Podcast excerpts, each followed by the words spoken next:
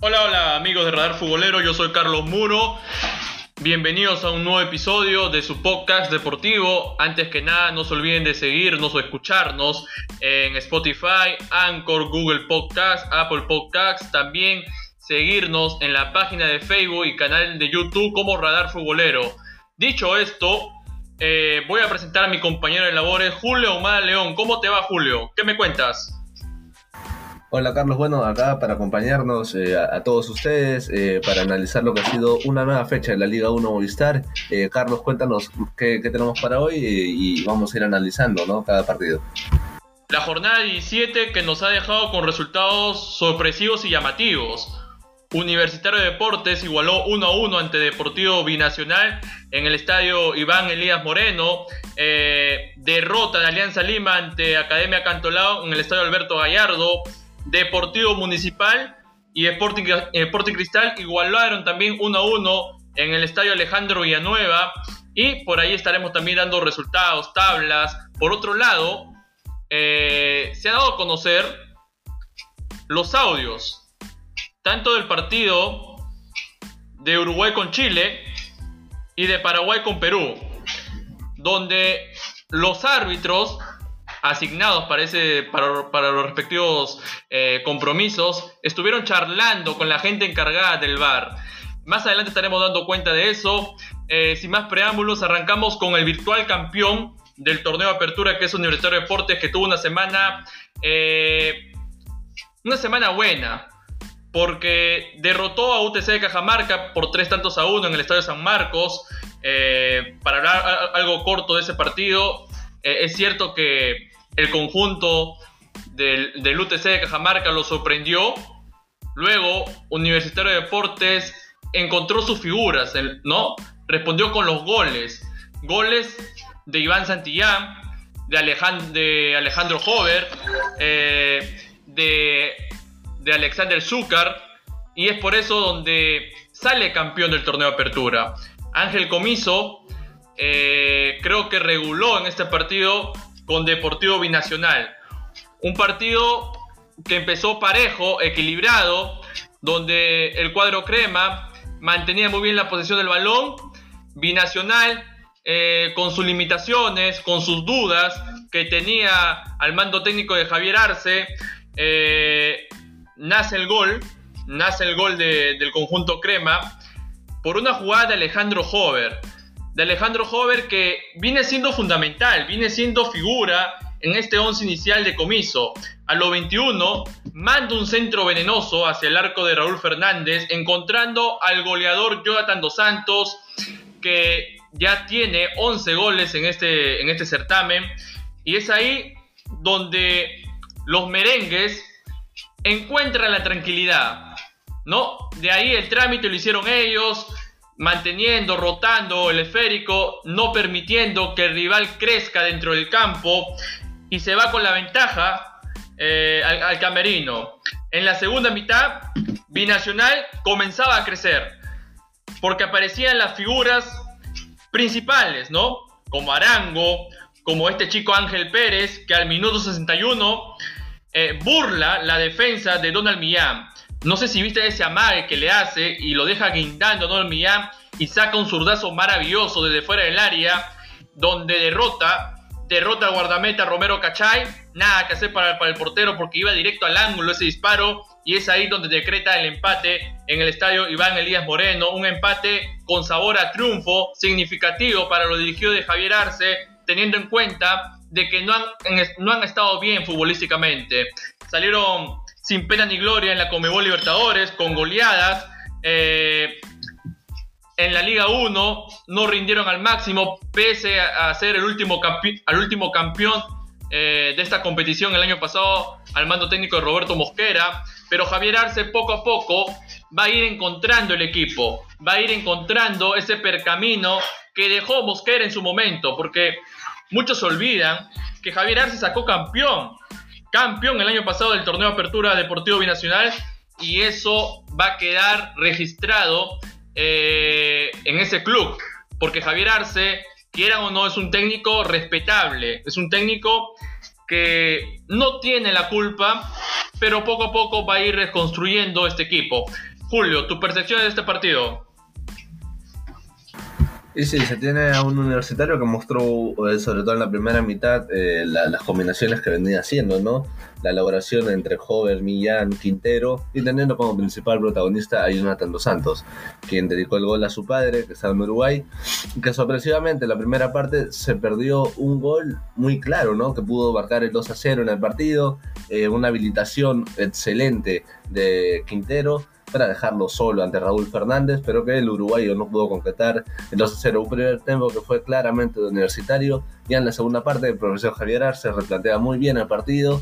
Y es así que, gracias al, gol de Ángel Pérez, ¿no? Eh, que encuentra el empate. Eh, un cuadro binacional que salió con otra, otra, actitud en la segunda parte, le costó mucho a Universitario eh, el, uno contra uno que lo tenía muy claro en el primer tiempo, tuvo algunos, algunos chispazos, ¿no? Que pudo concretar el, segundo gol, pero que en general eh, el cambio de actitud del cuadro de Binacional fue muy bueno y marcó la pauta del segundo tiempo. Para mí un empate justo entre ambas escuadras, que como tú dices de a poco el profe Javier Arce va a levantar este equipo. Eh, veremos cómo afronta la segunda parte del torneo.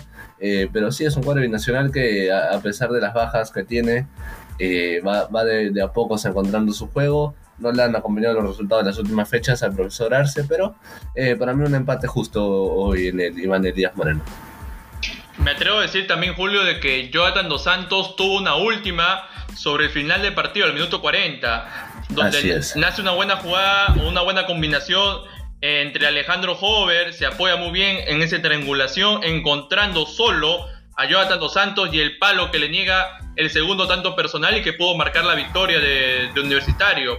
Pero muy aparte. Así es, eh, eh, entró Azúcar y para mí, para cerrar la idea, Carlos, y ya dejarte con la información, es el retorno de Luis Urruti, ¿no? que es un jugador que ha tenido buenas apariciones, pero que por las lesiones, un par de lesiones que ha tenido esta temporada, no ha podido acompañar a, lo largo del torneo Apertura Universitario, que de cara a la segunda parte va a ser un jugador vital para este universitario, sobre todo eh, complementarse con, con Hover, Quintero, eh, que lo vienen haciendo muy bien de, cara a, lo que respecta al, ataque universitario. Julio, una pregunta. A comparación del partido con UTC de Cajamarca y lo que vimos hoy con Deportivo Binacional, ¿crees que Ángel Comiso reguló el equipo bajo un cambio luego de haber obtenido virtualmente el torneo de apertura o más conocido como la fase 1? Sí, por ahí también teniendo en, cuenta el tema de la bolsa de minutos, ¿no? Un poquito dosificar, pero para el cuadro crema, creo para mí se puede dar licencia en este partido, teniendo en cuenta que la próxima fecha enfrente a Sporting Cristal eh, va a ser un lindo partido que se nos viene. Pero sí, o sea, Comiso está pensando claramente también el tema de la, de la bolsa de minutos y alargarlo lo más que puedas, a diferencia con el segundo y el tercero, en lo que respecta a la tabla acumulada. Creo que teniendo en cuenta esos dos aspectos, sí, hoy, hoy se encontró un, un cuadro universitario que también lo pudo ganar, como tú dices al final, eh, más allá de esta reactivación en el segundo tiempo del juego de Binacional, eh, Universitario pudo aprovechar el, buen momento que tuvo en el primer tiempo, sobre todo con esa jugada clara, las dos jugadas claras que tuvo tanto en la primera parte como en la segunda Jonathan Los Santos. Tranquilamente Universitario había podido ganar el partido, pero con la reacción de Binacional creo que fue un buen empate. Pero sí, para cerrar la idea, eh, Universitario hoy, hoy, trató de dosificar un poco y, sobre todo teniendo en cuenta la seguida de los partidos, ¿no, Carlos?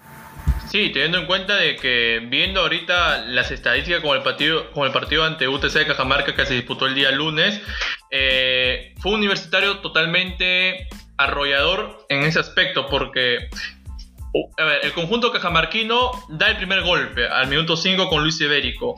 Al minuto 20, por una virtud, ¿no? Porque jugar en el estadio de San Marcos, teniendo en cuenta de que hay un sector que juega a favor, el viento, es ahí donde nace un golazo de Iván Santillán de tiro libre.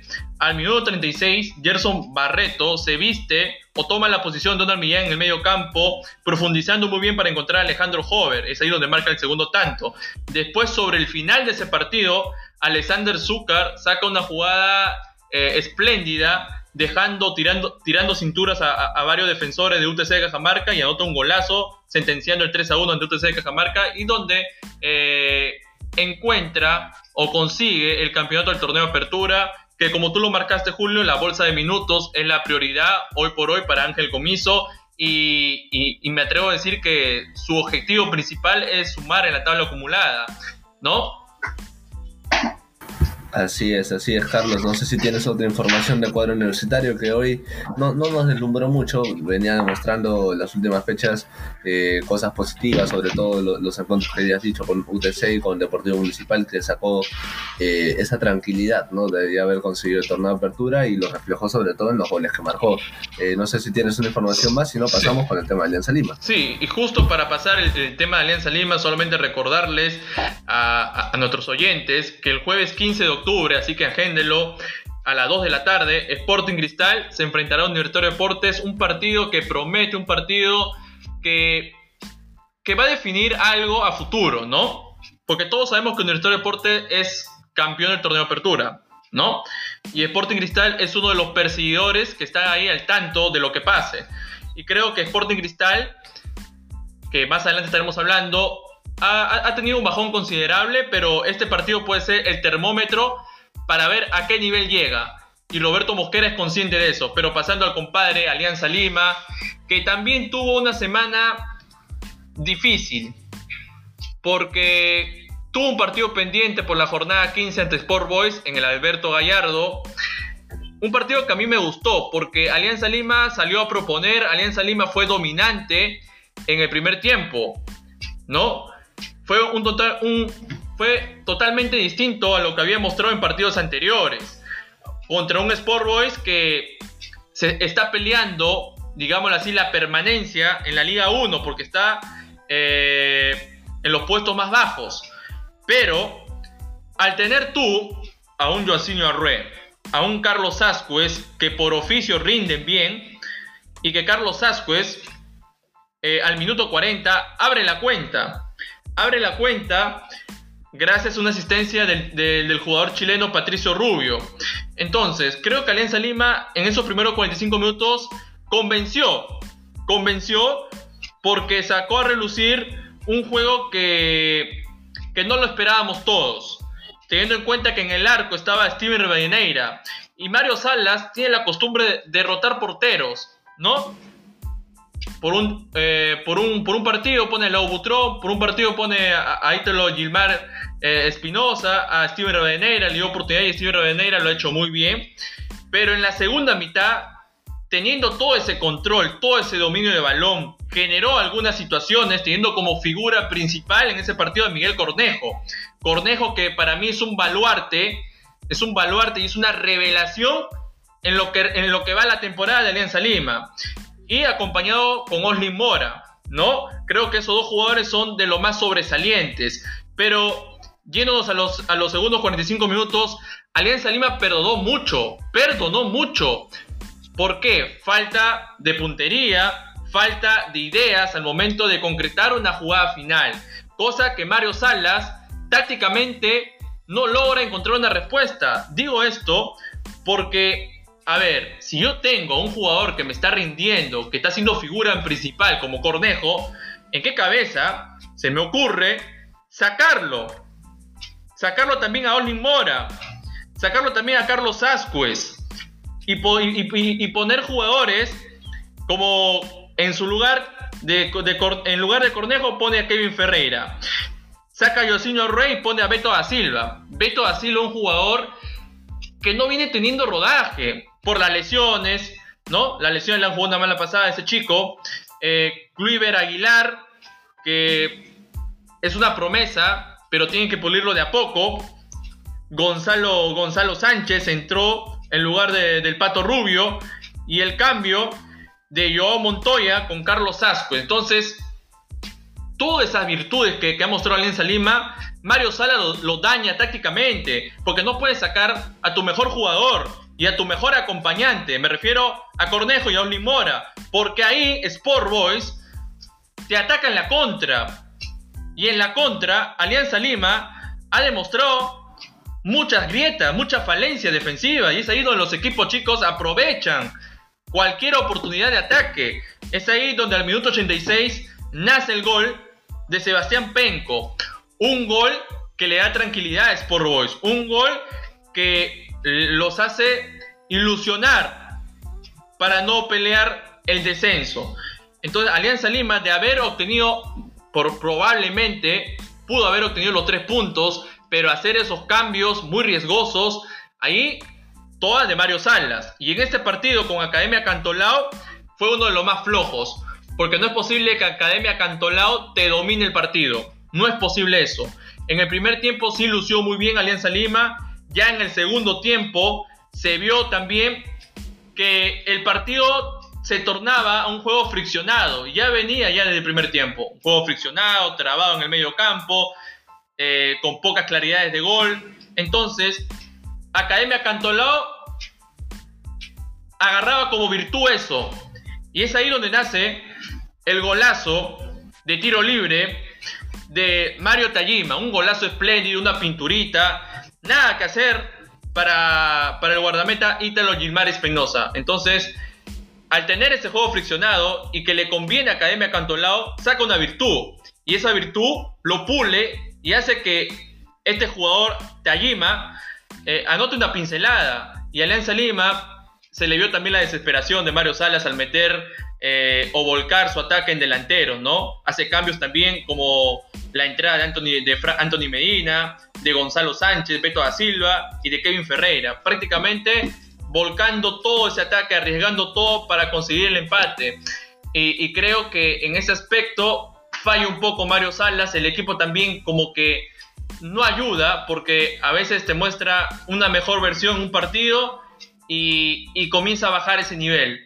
Porque fácilmente le ganó rivales como Yacuabamba, como Carlos Stey, equipos que están peleando eh, el tema del descenso, ¿no? Hay unos equipos sí, le puede ganar fácilmente y, se le tiene que aprovechar, sin menospreciar al rival, ¿no? Son equipos que no están mostrando una mejoría post pandemia. Entonces Alianza Lima aprovechó eso, pero cuando se, cuando se enfrenta rivales como Sport Boys, como Academia Cantolao, es ahí donde expone eh, el mal momento de Alianza Lima, Julio. No sé si tú tengas otra perspectiva de, este momento eh, tan negativo del conjunto íntimo. No, concuerdo contigo. Estos dos últimos partidos, bueno, para, para Mario el partido contra Boys estaba cerrado, técnicamente para él, por eso hace para mí esos cambios. Pero bueno, entrando en lo que pasó hoy con la Academia Cantolao, eh, para mí fue una de las actuaciones más bajas del cuadro íntimo. Eh, teniendo en cuenta sobre todo eh, que en las últimas fechas se enfrentó a rivales que estaban de media tabla para abajo, como tú lo habías eh, también resaltado. es una alianza Lima que, que por ahí se, nota que Mario todavía no encuentra ese 11 que destaque y, y los deje en el terreno de juego porque a pesar de que se puede entender que la cantidad de cambios que hace Alianza Lima por partido se puede haber reflejado por el aspecto físico, también nos puede, si lo analizamos de la otra parte, nos puede dar ese, esas desvirtudes que todavía no, no, encuentra en, los, en, sus jugadores. El día de hoy también hizo, cambios, ¿no? Como eh, Osli Mora por Kevin Ferreira, Beto da Silva por, por Alexi Gómez, Gonzalo Sánchez por Carlos Ascuez y Franco Medina por Cliver Aguilar. Eh, sobre todo los cambios son en ataque, ¿no? Ante este déficit que tiene Alianza Lima, y sí, hoy, hoy Cantolao demostró, más allá de haber encontrado el gol de pelota parada, que fue un golazo, pero también algo de responsabilidad, ya luego lo, comentaré contigo, que tiene eh, Espinosa, que es otro de los protagonistas de esta Alianza Lima, que a pesar de, de su momento, no sé cómo estará Leo Butrón, este, pero sí tiene a, a Rivadeneira, también que es un arquero eh, que por ahí le puede dar tranquilidad eh, al cuadro íntimo, pero Mario Salas ha, apostado por, por Espinosa.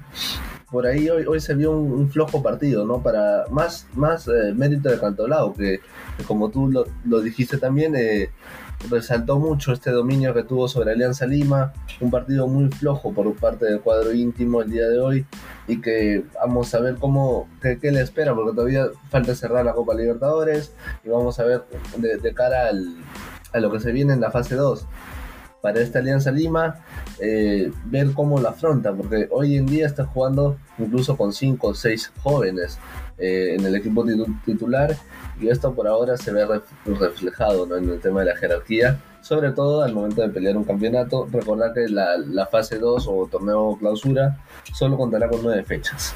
Eh, vamos a ver qué, qué tanto puede eh, recomponer a Mario Salas a su plantel para afrontar eh, técnicamente un torneo corto, pero que le puede dar luces para lo que será las finales a, al cierre del año. Subrayo lo que dijiste, Julio, que el presente de Alianza Lima pasa por los jóvenes, ¿no? Eh, la formación de, menores, ¿no? El conseguir proyectos juveniles, porque recordemos que esta Alianza Lima empezó el año con figuras, ¿no? ¿No? Trajo fichajes como la de Carlos Asquez, Alexis Layena Gómez, en su momento Yandesa, Steven Rebadeneira, ¿no? Empezó por ese lado bien, pero creo que la apuesta a futuro, ¿no? Sale los lo chicos como Miguel Cornejo, como Oslin Mora, ¿no? Eh, por ahí algunos jugadores consagrados ya con jerarquía y, que se ha hecho sentir la ausencia de Josinho Arrué, que ni siquiera estuvo en, la lista de convocados. Eh, lo de Patricio Rubio que no ha terminado de convencer y, es el único fichaje que pidió Mario Sala, porque hay que ser consciente también, o sea, hay que ser... El proyecto lo inició al mando técnico de Pablo Bengochea. Y es ahí donde viene Mario Salas a seguir ese percamino. Pero ¿qué pasó? Eh, lo de Mario Salas es que no ha logrado encontrar ese rumbo, no ha logrado encontrar ese, ese 11 que finalmente le brinda beneficios futbolísticos, ¿no? Porque es muy vulnerable al momento de hacer los cambios. Y creo que ahí Mario Salas va a tener que hacer, si es que... Y, tú planteaste algo interesante antes de empezar este, la, este podcast, y me decías, ¿no? Que si, pongámoslo así, si Deportivo Binacional eh, perdía ante Universitario de Deportes, ¿cuánto tiempo más duraría en el banco Javier Arce? Y ahora la misma pregunta te la hago, Julio. ¿Cuánto más se le tiene que esperar a Mario Salas para que pueda ver eh, esa racha de victorias, ¿no? Porque si analizamos hasta lo que ha mostrado en este torneo de apertura, son tres victorias contando con, con lo de Deportivo Binacional, los puntos de mesa, seis empates y dos derrotas. Entonces, ¿cuánto tiempo más eh, van a esperar a Mario Sala para que pueda meter mano al equipo? Claro, lo, de profe te lo planteaba por el tema del manejo, de bueno, del mal manejo que tiene el cuadro de, Binacional por el tema de las de, la, de las administraciones, ¿no? Y lo, que vimos a inicio de año por el tema de los técnicos que salieron, que entraron. Qué bueno que se maneja, es un equipo con una directiva muy resultadista. En el cambio de Alianza Lima, eh, para mí va, a saber respetar el proceso, pero no sé hasta, hasta cierto punto. Eh, a ver, en la, en la, tabla de posiciones Alianza está por ahí, todavía ya, ya, lo iremos analizando, pero Alianza está en el puesto 11 no está comprometido todavía con la baja, pero no deja de ser un equipo grande. Para mí, creo que eh, por parte de la directiva Alianza Lima le, va a dar oportunidad eh, para disputar la, fase 2. De, debido a que es un torneo corto, por ahí se puede esperanzar el, el, el, la directiva blanquiazul con que pueda levantar al equipo, pero por ahora no, no, encuentro cómo, ¿no? Yo creo que lo van a respaldar por, por respetar el proyecto y porque si es que a ver, Carlos, te pongo en la situación. Alianza decide que, que no, va, no, no va más Mario Salas. Eh, ¿Qué panorama crees que se le vendría al, cuadro blanqueazul? Que así traigan otro técnico para mí. Eh, como tú lo habías comentado, el plantel no lo arma Mario, más allá de las salidas que tuvo Alianza Lima por un tema personal, de disciplinas o por la venta al Fuenlabrada de, de, de Fuentes. Eh, así venga otro técnico. Para mí, Alianza Lima no tiene jugadores. En primer lugar, Ascuez, el Bayón, el propio Arroe, no, no, no, los, no, no tiene los técnicamente titulares con un buen nivel eh, para, que sean, para, para, tener un buen desempeño. Es por ello que, que Mario se está refugiando mucho en lo que puedan hacer los chispazos de los jóvenes. Creo que le está, le está costando el tema de la experiencia. Así que para mí, para, para cerrar la idea, eh, me parece que Fondo Blanquiazul y, y la directiva de Alianza Lima va a mantener a Mario Salas por un tema de tiempos. ya tendríamos que ver si es que el profesor va, va a seguir para el próximo año, por lo que pueda, con los resultados que tengamos al término de la fase 2. Sí, y mucho se anda especulando, eh, antes también de la salida de Pablo Bengochea y la llegada de Mario Salas, un nombre eh, sobre la mesa de la dirigencia blanquiazul y era la de Daniel Amec, ¿no? En su momento fue muy comentado por, por los medios, de su posible arribo al, banquillo principal de, Alianza Lima, ¿no? Eh, no sé, o sea, si Mario Salas continúa eh, en esta racha negativa, porque es una racha negativa, eh, porque los partidos que tuvo con Yokohama y Carlos Estey no eran eh, síntomas positivos, porque eran equipos no tan competitivos y en los partidos claves, pongámoslo así, bien rescataba un punto o bien perdía el partido, ¿no? Por ejemplo, el partido con Boys lo tenía para ganarlo, para ganarlo, ¿ah? Entonces creo que Salas, para, a mi opinión personal, creo que se equivocó en, hacer los cambios, ¿no?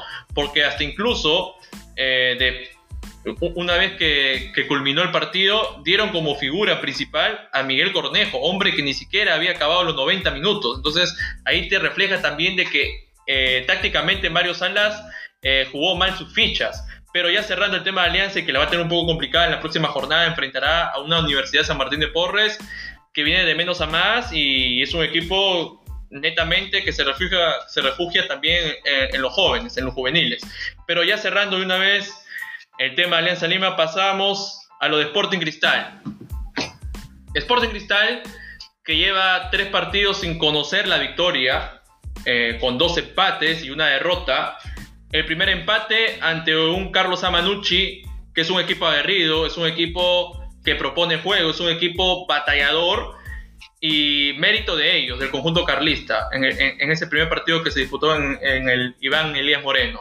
Porque yo siento que Sporting Cristal dio su 100%, dio su 100%, jugó con todo el tanque, jugó con todas sus figuras, ¿no? A excepciones, ¿no? Por lesión, Loyola, eh, Christopher Canchita González, que no estuvo en, el resto del partido y para mí es una pieza angular en el 11 de, Mosquera. Eh, también está lo de Tábara, por ahí sintió la ausencia. Eh, en el partido que, sostuvo con Atlético Grau, y es ahí donde lo pierde, pero lo pierde ¿por qué? Porque tuvo, eh, el conjunto Albo tuvo una gran figura en el arco, que era Bernardo Medina, porque Sporting Cristal presionó hasta el último, intentó varias con Emanuel Herrera, y ahí mérito del portero, siendo figura principal, y, que le brinda una gran victoria a Atlético Grau. Pero este último partido con Deportivo Municipal en Matute, ahí se reflejó de que Sporting Cristal eh, no pudo en el tema aéreo. En el tema aéreo le costó mucho y el cuadro de Edil aprovechaba eh, esas desatenciones, ¿no? Aprovechaba muy bien, eh, le jugó por momentos de igual igual Sporting Cristal creo que sintió un poco las ausencias, ¿no? Porque no es fácil. Eh, en el primer tanto que anota el, conjunto de, Municipal es a los 42 por Roser Aguilar, tras una asistencia de Junior Ross, en una jugada donde que para muchos tiene una gran responsabilidad el, guardameta Renato Solís, ¿no? Es cierto que en la defensa había un nudo, ¿no? No, no había la seguridad para poder despejar, entonces el gol nace por medio de un bote. Después, el partido se le acomodó fácilmente al conjunto dirigido por, el Chino Rivera, si no me equivoco. Entonces, después, después de eso, en la segunda mitad, como que Mosquera regula el partido, hace sus apuntuaciones, ¿no? Ah, replantea muy bien eh, el sistema de juego. Y al minuto 48, Christopher Olivares, ¿no? Ahí estaba Christopher Olivares. Eh, se vestía un poco de Christopher Canchita González y le manda un centro precioso para Omar Merlo, pero finalmente el gol se lo dieron a Gianfranco Chávez, ¿no? Ahí anota la igualdad. Pero lo de Olivares, otras de cal, otras de arena, porque había una jugada clarísima, el mano a mano que falló, que estaba solo con el guardameta Melián de León, y tal vez pudo haber marcado la victoria rimense. Pero, a ver, Sporting Cristal es uno de los perseguidores máximos máximos que están ahí al pendiente de lo que pase con Universitario de Deportes. Y el partido que, va a ser la próxima jornada va a ser un termómetro para probar de qué está hecho el conjunto celeste, ¿no? Porque estos tres partidos, en los dos, en los dos primeros, Manucci, mérito de ellos. Atlético Grau, mérito del portero. Y en el tercer partido, por ahí, por ahí que falló un poco, ¿no? Falló un poco eh, en el sistema de juego. ¿No? Por ahí va el asunto, pero al, no tener los jugadores claves, los jugadores que te rinden, los jugadores que, que comandan el equipo, ¿no? Pero en el partido con director pro ya lo va a tener, al igual que el cuadro crema, porque el cuadro crema también no está este, José Carvalho, ¿no? Entonces ya, entonces vamos, teniendo un panorama muy claro. Entonces Sporting Cristal, la obligación que tiene, y, debe estar atento, estuvo atento este partido, es, lo más lógico, al ver el empate combinacional, esto lo impulsa Sporting Cristal para poder retomar la senda de las victorias, porque en tres partidos no ha sumado de a tres. Julio. Sí, como tú lo marcaste, un, primer tiempo donde eh, Municipal tuvo algunas ocasiones de gol, eh, sobre todo supo manejar el, partido y por ahí aprovechar la, primera que tenga. Cristal una que otra jugada por parte de Kevin Sandoval, que tuvo un remate en la primera parte, pero un Cristal que más afianzó. Eh, lo, más destacable de Cristal fue por ahí la entrada de la, titularidad ¿no? de, Horacio Calcaterra, quien el medio campo lo sabe manejar muy bien un Muni que en el, primer tiempo la, religión del, toque pasó para los dirigidos de, Chino Rivera. Eh, ya en la segunda parte, como tú lo, mencionaste, con la entrada tanto de, Carlos Cabello, que le cambió la, carita por, la banda derecha, Johan Madrid, que entró por Lino Huerto, Cabello entró por Reboredo, Marchán por Sandoval y Olivares por, por Carlos Lora. Eh, sí, un, segundo tiempo que ya encuentra con otra actitud de Sporting Cristal. Eh, un Muni que ya no, no, ganaba las segundas pelotas, eh, le costaba mucho la transición de defensa-ataque y un Cristal que mejoró notablemente ¿no? la, segunda mitad. hasta pudo voltear el partido, como tú lo, mencionaste, el, tema del, del, mano a mano que se pierde Christopher Olivares ante, una muy, ante un muy buen quite de Cacaterra, que como te digo es de lo más resaltante de, Cristal, que no pudo contar ni con, ni con ni con Canchita González. Eh, Tábara por un tema de lesión, eh, Canchita como ya lo sabemos en la, selección nacional. Eh, un Cristal que fue muy parecido a lo que venía mostrando tanto con Manucci como, sobre todo lo, que mostró con Manucci, porque con Grau no terminó bien el partido, con Manucci sí se tomó ese segundo aire ese segundo respiro en la, segunda parte del, encuentro. Sobre todo, Cristal generó ocasiones de gol para ganarlo. Hoy, hoy, hoy sí, si el resultado hubiera sido a favor de Cristal, hubiéramos estado hablando que fue un partido muy parecido al de Manucci, simplemente que no, no le empataron al último minuto. Eh, replantea muy bien el profesor Roberto Mosquera y se viene un gran duelo ante Universitario que hay que ver el martes, ¿no? Ante la posible ausencia de Cueva, que todavía no, se conoce. El, bueno, el día, no, el día martes, sí, es que por la ausencia de, de, Cueva jugaría Clanchita González. Hay que tener en cuenta eso. Eh, porque si, si, tuviera minutos el hombre de en Cristal, a comparación de, de, Carvalho, creo que Carvalho sí podría jugar de titular tranquilamente. Vamos a tener a Pedro Vélez eh, de titular. Mientras que, como te contaba, ¿no? si es que Ricardo Gareca opta por Canchita González en vez de Cristian Cueva, que no sería algo descabellado, que juega por el sector izquierdo. Eh, por ahí va a tener algunas dudas eh, Roberto Mojera de cara al jueves, ¿no? Seguramente con ya el retorno de, de Tábara, de Cazulo eh, y del propio Calcaterra, ¿no? Va, a ser un lindo partido que se nos viene, pero para mí Cristal me dejó muy buenas sensaciones en el segundo tiempo.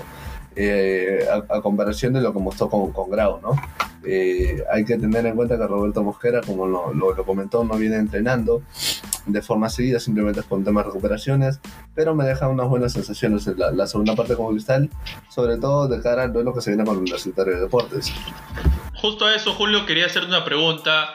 ¿No crees tú que los equipos eh, a nivel de Liga 1 ya le conocen el estilo de juego, el planteamiento, que manda al campo Roberto Mosquera y es ahí donde ya comienza eh, este bajón considerable de Sporting Cristal.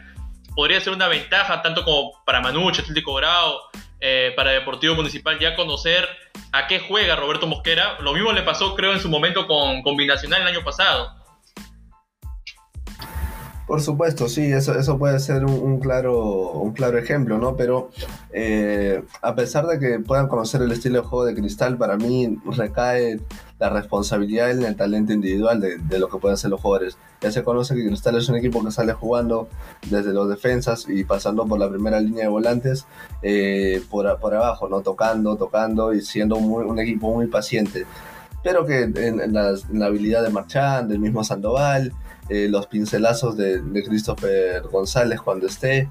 Me parece que a, pesar de, conocer el, sistema de juego de Roberto, recae un poco la responsabilidad en la individualidad de los jugadores, ¿no? Se ve en, los goles que hace Cristal, que busca mucho la, elaboración y, juega de forma muy paciente, ¿no? Eh, pero por lo menos a comparación de otros equipos, eh, ya se sabe lo que, lo que juega Roberto Mosquera y que antes de la cuarentena eh, se veía un cristal que le costaba mucho el tema de la elaboración del juego y tenía poco gol. Eh, para mí, eh, si muy bien es cierto, dejó la, vara muy, muy alta las primeras siete fechas después del reinicio del torneo, que Cristal lo disputó muy bien, que goleó a, Cantolao, que goleó a Boys.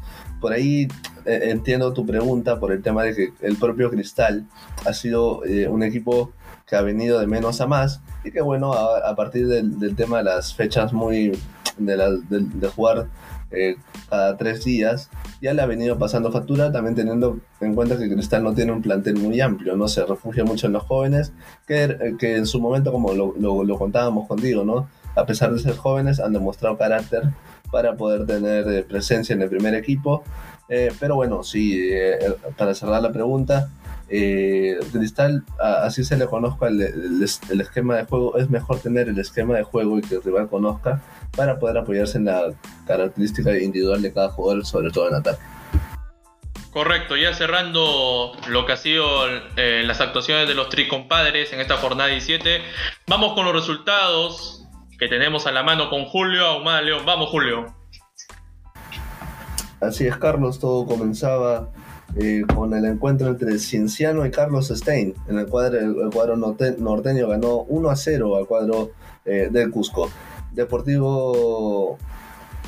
Eh, a ver, tenemos el, Deportivo Municipal 1 a 1 ante Sporting Cristal. Estos partidos se disputaron el día, jueves. Luego el Yacobamba 0, Sport Huancayo 2. El, cuadro dirigido por Wilmar Valencia con un golazo de Marcio Valverde eh, dejó claro que, viene en alza en el torneo y bueno, está en los primeros lugares. Ayacucho 1, UTC 1, eh, Alianza Universidad 0, también se, marcó un, empate entre la, la, Vallejo de profesor Guillermo del Solar. Otro, una fecha de, puro, de, muchos empates. ¿eh? El Carlos Amanucci empató 1-1 con Melgar, un partido que se destacó sobre todo por el tema del fluido eléctrico, ¿no, Carlos? luego lo, lo comentaremos al final. Eh, San Martín 1, Sport Boys 1, Cantolao 1, Alianza Lima 0, Atlético Grau 1, Cusco FC 1 y bueno, cerrando la fecha este empate entre Universitario y Deportivo Binacional Carlos. Ahora nos vas a contar el tema de la tabla de posiciones en esta fecha, al cierre de la fecha 17. Y sí que esta jornada primó los empates, ¿ah? Ahí repasando un poco, el único resultado rescatable y abultado de Sport Huancayo ante Deportivo de Coamba. Pero vamos con la tabla de posiciones. Universitario de Deportes en lo más alto con 39 unidades. En el segundo casillero Sport Huancayo con 29. En el tercer casillero, Carlos Amanucci con 28 unidades. En el cuarto casillero, Sporting Cristal con 27 unidades. En el quinto casillero, la Universidad César Vallejo con 27 unidades. En el casillero 6, UTC de Cajamarca con 27 unidades. En el séptimo casillero, Alianza Universidad de Huánuco con 26 unidades. En el casillero 8, Ayacucho Fútbol Club con 24. En el casillero 9, Cinciano el Club con 24. En el casillero, en el, en el, décimo casillero, Deportivo Binacional con 23 unidades. En el casillero 11, Alianza Lima con 22 unidades. En el casillero 12, Fútbol Club Melgar con 22 unidades. Casillero 13, Academia Cantolao, 22 unidades. Casillero 14, Deportivo Municipal con 20 unidades. Casillero 15, Cusco Fútbol Club con 20 unidades. Casillero 16, Atlético Grau con 16 unidades. Casillero 17, Carlos Stein con 16 unidades. Casillero 18, Universidad San Martín de Porres con 15 unidades, Casillero 19, Sport Boys con 3 unidades y el último Casillero 20, Deportivo Yacuamba con 10 unidades. Así está la tabla una vez culminada la jornada 17, ¿ah, Julio? Sí, una jornada que, dejó muchos empates, que destacó mucho el, duelo en Matute, ¿no? Entre Manucci y Melgar, que me parece que hasta en dos ocasiones se fue el fluido eléctrico en Matute y que bueno, esperemos que, se venga una nueva fecha a mitad de semana, una fecha 18 que tiene como principal protagonista el partido de, Cristal y Universitario, ¿no? Eh, por ahí también veremos el retorno de Zúcar, de, de Valera, los jugadores que están convocados a la selección del mismo Ramos, eh, del propio Aldo Corso. Eh, y vamos a ver si es que no tienen minutos el día martes, puedan, puedan ser considerados en la próxima fecha del torneo local. Carlos, te dejo con el cierre del programa. Así es, Julio, pero no hay que hacer esperar a nuestros oyentes, así que vamos a darle la programación de la jornada 18 para que lo tengan apuntado de ahí, para que se paren, sobre todo el partido principal entre Sporting Cristal y Universitario Deportes. La jornada inicia el lunes 12 de octubre. Carlos Stey enfrentará a Deportivo Yacobamba a las 11 de la mañana, a las 3 de la tarde. Academia Cantolao enfrentará a Alianza Universidad de Huánuco el día martes 13 de octubre a las 10 y media. Cuco Fútbol Club con Deportivo Municipal. A las 1 y 15, Alianza Lima enfrentará a la Universidad San Martín de Porres. A las 3 y media, Sport Huancayo ante Deportivo Binacional de Javier Arce. El miércoles 14 de octubre, Fútbol Club Mercar a las 11 de la mañana se medirá ante Atlético Grau a la 1 y 15, Sport Boys se medirá ante Cinciano el Cusco. A las 3 y media, Universidad César Vallejo se enfrentará a Ayacucho Fútbol Club. Y el día jueves 15, a las 2 de la tarde, anótenlo, anótenlo, Sporting Cristal enfrentará a Universitario de Deportes. Y cerrando la jornada 18 a las 6 y 15, UTC de Cajamarca, Carlos Amanuche, Julio. Eh, antes de ir cerrando el programa, eh, ¿tenemos alguna información sobre la situación de Cueva? ¿Ha salido algo en torno a, la, lesión? No, por ahora no. Simplemente que podía ser un desgarro, es lo que se especula, pero no hay nada claro todavía por parte, no se, no se emitió ningún comunicado por parte de la federación, que sería lo más certero, para informarle bien a los, a los oyentes de Radar Futbolero. Eh, lo único que se especula es que es un desgarro y si, es, si se eh, si este fuera el caso, eh, quedaría ya descartado de la lista de 23 para el día, el día martes. Por otro lado, para cerrar el tema de la selección, Aldeir Rodríguez hoy volvió de forma, a entrenar de forma normal eh, con la selección y también se espera el tema de cómo llega recuperado Jefferson Farfán, quien si muy bien es cierto, este, salió de forma normal del terreno de juego por el tema de la rodilla que lo venía quejando. Veremos si el día martes le da para ser titular o tendremos eh, opciones, ¿no? Veremos un poquito lo que puede hacer Valera, eh, si le da nuevamente la responsabilidad a Ruiz Díaz, y ahí iremos comentando el día lunes en, la, previa que queremos de, Perú-Brasil. Correcto, es una buena noticia de que Aldair Rodríguez ya está entrenando con el resto de sus compañeros. Tal vez Ricardo Gareca le dé minutos ante ese duelo difícil ante Brasil en el Estadio Nacional que dicho sea de paso, este, el gobierno le negó a la Federación Peruana de Fútbol que, que este partido se dé con público limitado, ¿no? Y, creo que... Sobre todo por el tema que la, la federación tiene ya... no sé si te acordarás que vendió abonos. Se vendió abonos eh, por el tema de todo lo que fue Perú en el Mundial y la magnitud que tuvimos. Eh, ahora ya se consideró por, por darle esa experiencia a los hinchas y que bueno, eh, se le negó en su primer, en primer instancia y veremos si para noviembre tenemos algunas nuevas noticias. Sí, me parece acertada la decisión del gobierno porque no podemos bajar la guardia, eh, sobre todo en Sudamérica, ¿no? Es cierto que en Europa eh, algunos países ya, ya abrieron los estadios con foro limitado, pero acá en Sudamérica la situación no va por buen camino. Es cierto que el, el, nivel de contagio ha descendido, pero eso no da derecho a que bajemos la guardia. Y, sí, comparto la idea de que en noviembre ya se pueda dar ese, ese aforo limitado. Bien, lo último para cerrar. Eh, hoy salió a, a relucir este, los audios de las conversaciones eh, del partido entre Uruguay y Chile, del VAR, y donde se habla precisamente de la jugada de, Sebastián Cuates, ¿no? Una jugada muy comentada, una jugada muy polémica. Eh, y eh, tuvimos la oportunidad de escuchar el audio. y claramente lo que estaban encargados del VAR dan a entender de que la posición de Cuates es natural. Y es ahí donde habla con el árbitro principal de ese partido, ¿no? Diciéndole sus sensaciones, ¿no? Su perspectiva de esa jugada, diciéndole que es una posición natural, de que no ve la intención de Cuates en esa última jugada para que puedan dictaminar, dictaminar penal favorable para, el conjunto chileno.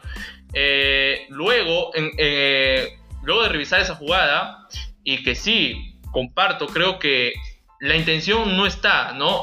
Va pegada, es una, es una jugada eh, que va transcurriendo, ¿no? Donde el jugador chileno remata, pero se ve que Cuates hace todo lo posible para no tener esa intención, ¿no? Y lo, ve, y, lo hace ver como una posición natural. Pero la otra jugada es de rojo, ¿no? Donde nace el, gol de Luis Suárez de punto penalti. Y ahí sí el VAR como que hace un debate, ¿no? Porque no se ponen de acuerdo si que la jugada es natural o es fortuita o es intencional del jugador chileno. Sobre todo porque le pega primero. Exacto. Sobre todo que le pega y lo manda a revisar al árbitro. Lo manda a, que chequee la jugada. Y, en ese, y en ese momento donde chequea la jugada y se ve que está conversando, y déjame decirte, Julio, yo pensaba que las charlas de los encargados del bar con el juez principal iba a ser un poco más ordenado, pero se le ve que la conversación es como si estuviéramos tú y yo eh, eh, en la esquina del barrio, ¿no? Hablando de fútbol o, hablando de, otras cosas. Al, tener muchos protagonistas, imagínate, tienes a los tres que están en el bar y aparte a, los otros tres compañeros que están en campo. O sea, yo, me desesperaría, te lo juro que y, sí, y de verdad, me pongo...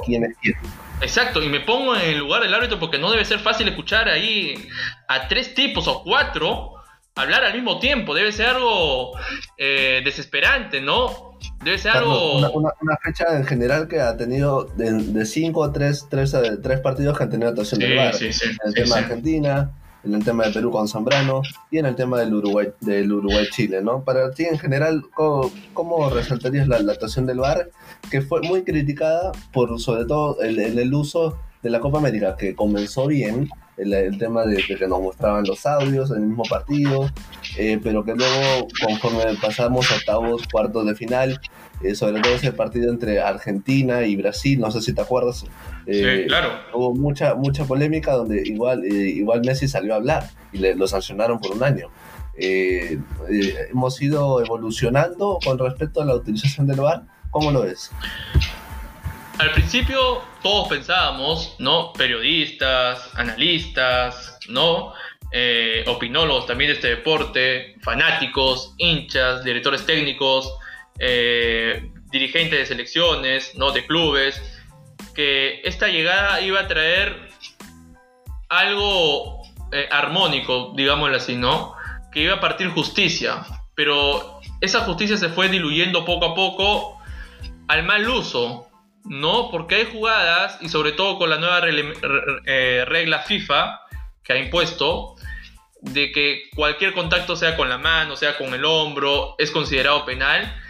Eh, no sé, porque yo me acuerdo muy bien que antes de, que se maneje eh, el VAR, te ponían la imagen de, lo que estaban encargados ahí, sentados y, y, charlando con el árbitro. Hoy por hoy ya no muestran esa imagen. Hoy por hoy solamente muestran al árbitro que se agarra el auricular y, habla con el bar. Pero antes mostraban la imagen, ahora no lo muestran y eso causa suspicacia. ¿Por qué?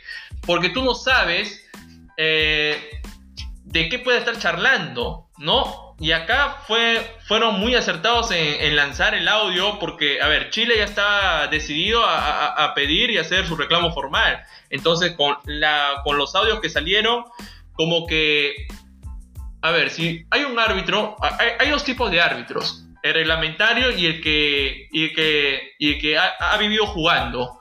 ¿no? Tal vez si hubiese sido un árbitro reglamentario, un árbitro eh, muy estricto, lo hubiera, lo hubiera marcado penal favorable a Chile, con, la, con la mano de, de, Cuates.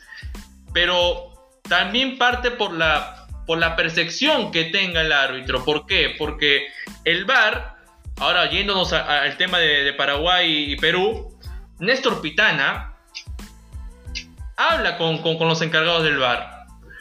y Pitana le hace sentir su apreciación diciéndole que él vio la jugada que va con el pie, pero no sabe si, si el codo fue intencional. Todos sabemos, y, si somos criteriosos, el, el, codo era para roja para Zambrano. Era para roja. Pero Pitana interpretó que esa jugada es para tarjeta amarilla. Ahí sí la sacamos barata y tuvimos suerte, porque al minuto 18 fácilmente nos hubiéramos quedado con 10 hombres. Entonces, creo que también tiene que ver un poco con la interpretación de cada árbitro y de, los encargados del VAR. Porque para mí la jugada de Cuates influye mucho, influye mucho con, los encargados del VAR, porque el VAR, los encargados son los que le dicen al árbitro, ¿no? Que tiene una posición natural. ¿No? Y de repente quizás el árbitro también haya tenido, haya tenido ese mismo pensamiento, porque si hubiera sido otro árbitro, yo te apuesto que lo marcaba, pero el VAR le hubiera hecho la... Eh, le, hubiera dicho que, revise la jugada y tal vez le cambiaba la interpretación. Entonces, creo que el VAR, en vez de partir justicia, nos ha creado también muchas incógnitas y muchas polémicas, porque no se ha visto tampoco en, en Copa América, como tú marcaste, el partido de Argentina-Brasil, muy comentado y que Lionel Messi sí salió a hablar fuerte y, le costó este, una pena monetaria también, eh, causa muchas suspicacias, ¿no? Yo creo que con las nuevas reglas también contribuyó a, que el VAR sea, sea, se vaya diluyendo su imagen, porque la imagen que, que puso al principio era excelente. De ahí se fue malogrando por algunas decisiones tal vez un poco controversiales. Lo mismo pasó con el Real Madrid, con el campeonato que ganó en la última Liga Santander ¿no? Entonces creo que el VAR va a tener que regular algunas cosas, tendrán que definir esas reglas, ponerse de acuerdo con, FIFA, ¿no? Para una vez acabar con eso, porque esto le hace mucho daño al fútbol y en vez de avanzar estamos retrocediendo peor. Así es, Carlos, este, concuerdo contigo y tenemos que unificar el tema de las formas, ¿no? No sé si tienes otra información, si no, vamos cerrando el programa. Sí, eh, solamente agradecerles a, todo, a todos los oyentes por, por, por, seguirnos en Spotify, en Anchor, en Google Podcast, en Apple Podcast. Ya saben, pueden darse un salto a, nuestra página de Facebook canal de YouTube como Radar Futbolero. Ahí eh, hemos tenido el agrado de entrevistar a, a Rosa María Muñoz eh, la primera narradora deportiva en, haber hecho una transmisión de la Liga 1 torneo apertura, para ser más específico del duelo Atlético Grau con Deportivo Binacional. Véanla, eh, estaba muy entretenido y esta semana estaremos dando sorpresas a través de páginas de Facebook y canal de YouTube. Así que un grato saludo de nosotros.